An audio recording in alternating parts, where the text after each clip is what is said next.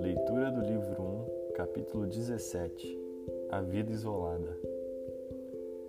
Em muitas coisas você deve aprender a vencer sua vontade própria se quiser ter paz e viver em harmonia com as pessoas.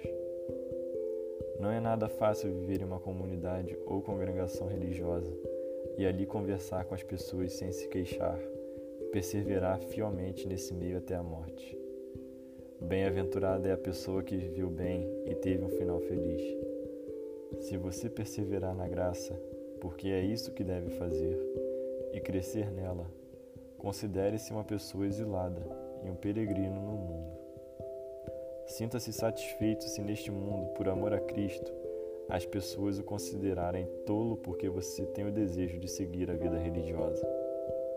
O uso do hábito religioso e a tonsura de nada valem. O importante é mudar o jeito de ser e mortificar completamente as paixões, porque isso é que torna o homem religioso de verdade. Aquele que busca tudo, menos a Deus e a salvação de sua alma, encontrará apenas tribulação e tristeza. E aquele que não procurar ser o último e estar sujeito a todos, não ficará em paz por muito tempo. Que o seu desejo seja servir e não mandar. Lembre-se de que você foi chamado para sofrer e trabalhar, não para ficar ocioso ou desperdiçar seu tempo conversando. É aí, portanto, que o homem é aprovado, como o ouro na fornalha. É aí que homem nenhum consegue perseverar, a menos que se humilhe de todo o coração por amor a Deus.